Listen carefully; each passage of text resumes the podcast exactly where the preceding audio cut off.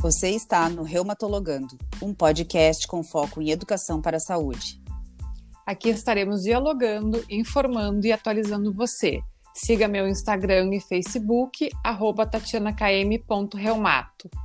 E meu Instagram, arroba Fernanda Guidolin Reumato e Facebook, arroba Fernanda Guidolin Reumatologista.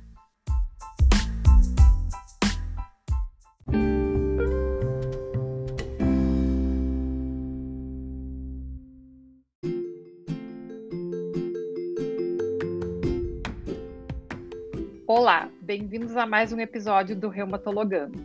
Em comemoração ao Dia do Pneumologista, eu e a doutora Fernanda Guidolin convidamos o Dr. Marcelo Tadai Rodrigues, que é doutor em Ciências Pneumológicas pela URGS, tem pós-doutorado na University of Toronto, é professor do curso de Medicina na Unicinos, no Rio Grande do Sul. Além disso, ele foi diretor científico da Sociedade de Pneumologia do Rio Grande do Sul do biênio 2019-2020 é coordenador da residência em pneumologia do Hospital São Lucas da PUC e pneumologista do Hospital São Lucas da PUC e do Pavilhão Pereira Filho da Santa Casa de Porto Alegre. Nós vamos falar então sobre a interface da pneumologia e a reumatologia. Seja bem-vindo, Dr. Marcelo, e muito obrigada por acertar, aceitar nosso convite. Bem-vindo, Marcelo. Muito obrigada por estar aqui com a gente conversando um assunto tão importante. Parabéns pelo teu dia. Muito obrigado pelo convite, é uma honra participar. Né? Eu já conheço a Tatiana há bastante tempo né? e fico muito feliz pelo convite. Parabéns pelo teu dia, Marcelo. Obrigado. E primeiramente nós gostaríamos então de agradecer pelo teu trabalho frente à pandemia, pois sabemos do papel dos pneumologistas junto aos infectologistas no enfrentamento dessa pandemia. E aproveitando já para falar que muitas das doenças autoimunes cursam com envolvimento pulmonar. Existe algum momento específico de que nós, reumatos, deveríamos encaminhar o nosso paciente para o pneumologista? Tem alguma hora certa para que a gente faça isso? Bom, a gente sabe que né, muitas vezes, a, acho que em boa parte das vezes, a apresentação clínica né, das doenças, das, das, doenças autoimunes, das doenças hematológicas, uh, é é bem uh, complicada, é confusa, né? não, não, é, não, é um, não, não são diagnósticos simples. Né? Mas o que se recomenda assim, as pessoas com, e evidentemente as pessoas com doenças né, reumáticas, elas têm que manter o seu acompanhamento médico regular e ao aparecimento de sintomas, a fadiga, né, a, a dispneia, a falta de ar aos esforços, ou mesmo em repouso, pior ainda em repouso, tosse seca ou uh, alguma mudança de um padrão de tosse, ou outra alteração nesse sentido, bom, os pacientes devem notificar os seus médicos e daí sim uh, encaminhar eles para um, um pneumologista. Marcelo, e em função dessa pandemia, tem muitos pacientes que não estão fazendo suas visitas regulares aos reumatologistas, suas revisões, seus exames de rotina. E tem um exame que é importante para nós investigarmos e até acompanharmos esses pacientes, que é a espirometria, que foi um exame bem complicado de se fazer nesse período de pandemia. Você acha que é importante esse exame? Existe como a gente acompanhar o paciente ou mesmo fazer diagnóstico precoce sem esse exame? Isso tem acontecido contigo? Como que você tem se portado frente a essa dificuldade da gente realizar esse tipo de exame durante esse período?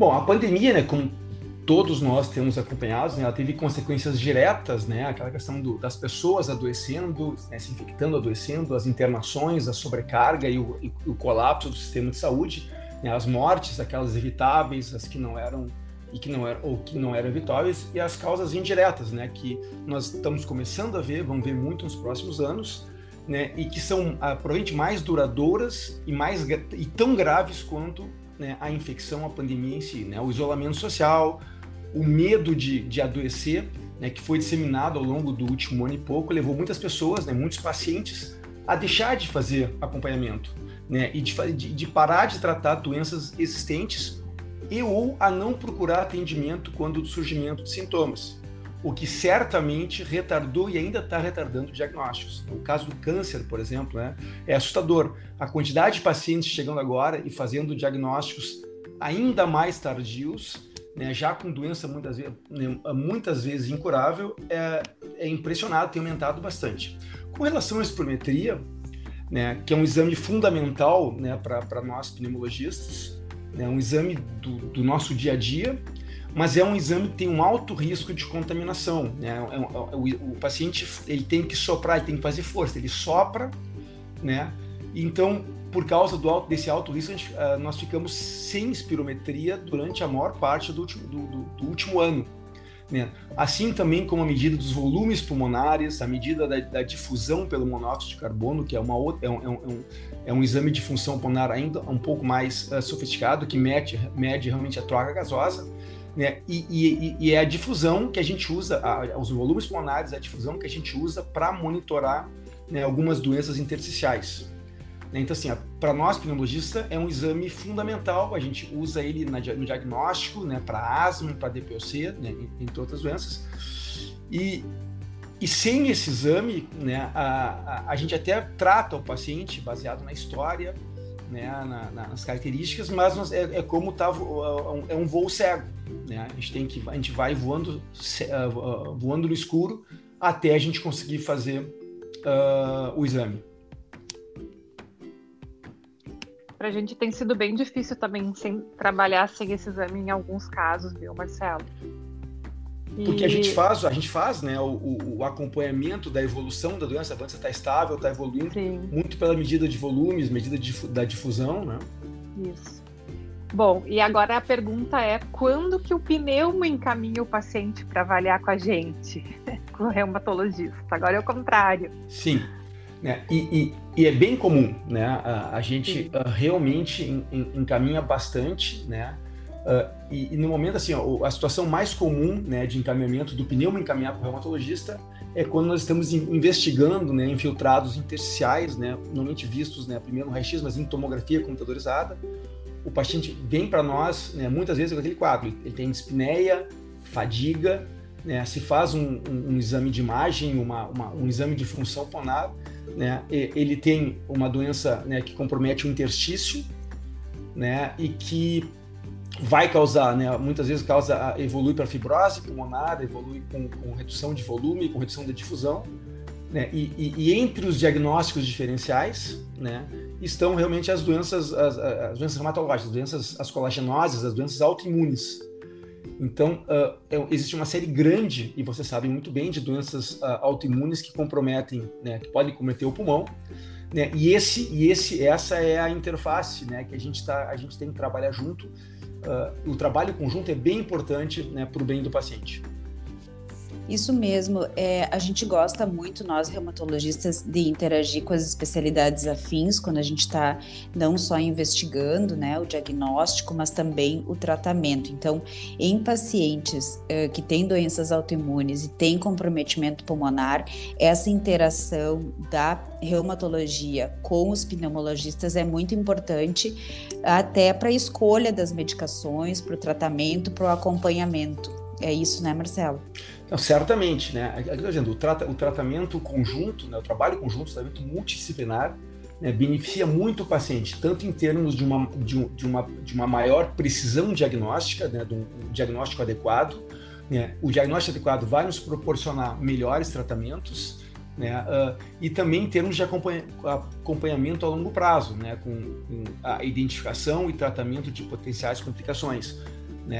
Existem eh, medicamentos que a gente usa que podem comprometer e, e a evolução né, a longo prazo e o trabalho conjunto uh, é fundamental para a gente poder uh, né, uh, tratar melhor esse paciente. Né? Inclusive, antes da pandemia, né, no, no, no serviço, na, na, PUC, onde a gente trabalha, nós tínhamos, né, no, que uma vez ao mês, pelo menos, uma reunião conjunta, né, radiologia, pneumologia e reumatologia, né, uma reunião almoço que a gente discutia, nós trazíamos os casos para discussão conjunta, né, o que torna ainda mais, uh, mais uh, rica a experiência do, do trabalho conjunto.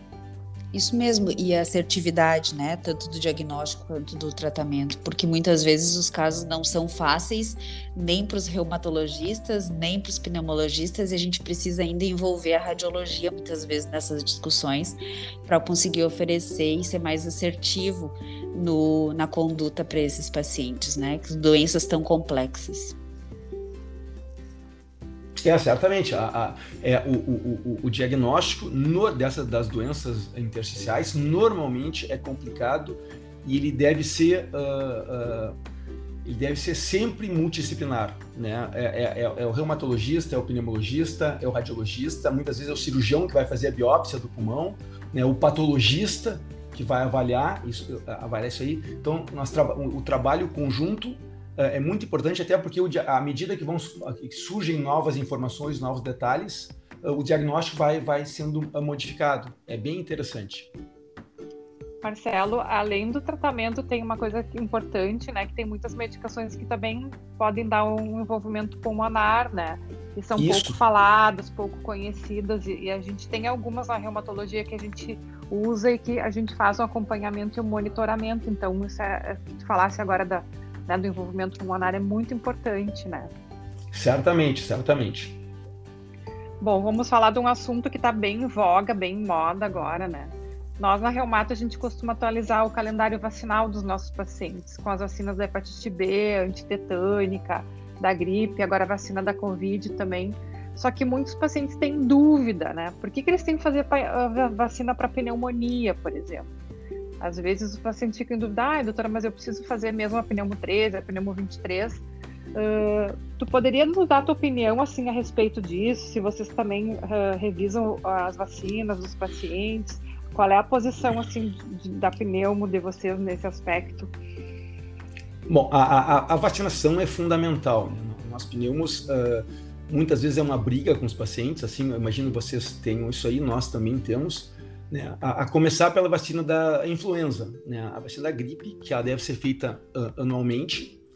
Uh, e a gente sabe que além né, de, de, ela, de ela reduzir a possibilidade da pessoa assim, de, ter, né, de ter gripe, né, ela evita casos graves, evita até as, as pneumonias que se seguem né, à, gripe. Com relação à pneumonia antipneumocócica, né, a gente tem as duas, a pneumo 13 e a pneumo 23. Uh, elas são importantes é, porque elas, elas previnem né, a doença pneumocócica invasiva, aquela mais grave, aquela que pode matar. Né? A recomendação com relação a, a sempre se pergunta qual devo fazer. Né? A pneumo 13 e 23, na verdade, o que se recomenda é que se façam as duas. Né? A, pneumo, a, a 13 conjugada, né? a Prevenar, se faz uma vez na vida, e a 23, né? a pneumo a polissacarídica é, 23, pneumo 23, ela é feita uh, uh, duas vezes, faz uma vez e faz um reforço cinco anos depois. Né? Elas evitam as formas mais graves né, de, de, doença pneumocócica, doença pneumocócica invasiva, a meningite né, por, por pneumococo, né, uh, e a, a, pneumonia com bacteremia, com né, que, bacteremia, que é mais grave e um risco maior de mortalidade. Uh, ambas são fundamentais e nós recomendamos para todos os nossos pacientes vacinem, uh, se vacinem para uh, antipneumocócica e claro, anualmente da gripe. Tem Marcelo... a da coqueluche também, desculpa, só para a, a claro. da coqueluche é uma outra também, que né, apesar de parecer que é só uh, uma infecção uh, em pediatria de infância, mas também te, tem bastante casos, existem bastante casos ainda de, de, de coqueluche, então a, se reforçar a vacinação de a coqueluche também uh, é recomendado. Nos adultos isso também? Isso, nos adultos também. É, alguns pacientes é, acabam fazendo só a pneumo 13 ou acabaram fazendo só a pneumo, desculpa, a pneumo 23 em função dessa ser dispensada, dessa ser dispensada pelo SUS. Só que agora, a partir desse ano, para pacientes com doenças auto, autoimunes, está sendo dispensada também pelo SUS a pneumo 13. Então, em algum momento tem que se fazer a 13, mesmo que seja depois da 23. É isso, Marcelo? Isso, certamente. Na, independente de qual se faça primeiro né? Então, fez a 23 primeiro, pode fazer tranquilamente a, a, a 13 depois. Tu fez a 13 primeiro, né? tem, um, tem um intervalo entre as duas, entre, entre seis meses, entre 6 e 12 meses, entre uma e outra. Mas sim, a, a recomendação é fazer as duas. Isso, Confere às vezes. É, na, em algumas doenças autoimunes a gente até tem recomendado é, uma diferença, quando possível, de até 60 dias já daria para fazer a outra, né? Justamente para ter é, uma uma produção de anticorpos um pouco mais rápida em função da imunossupressão de alguns pacientes. Marcelo, muito obrigada. Foi muito bom te ter aqui no nosso Reumatologando. Parabéns de novo pelo teu dia. Essas contribuições foram muito importantes para as pessoas que têm doenças autoimunes e que estão nos escutando nesse momento. Eu agradeço o convite, né? foi uma honra participar. É, muito obrigado e, permaneço à disposição para quando precisarem. Muito obrigada, Marcelo, e até a próxima no nosso Reumatologando. Tchau, tchau. Um abraço. Tchau. tchau.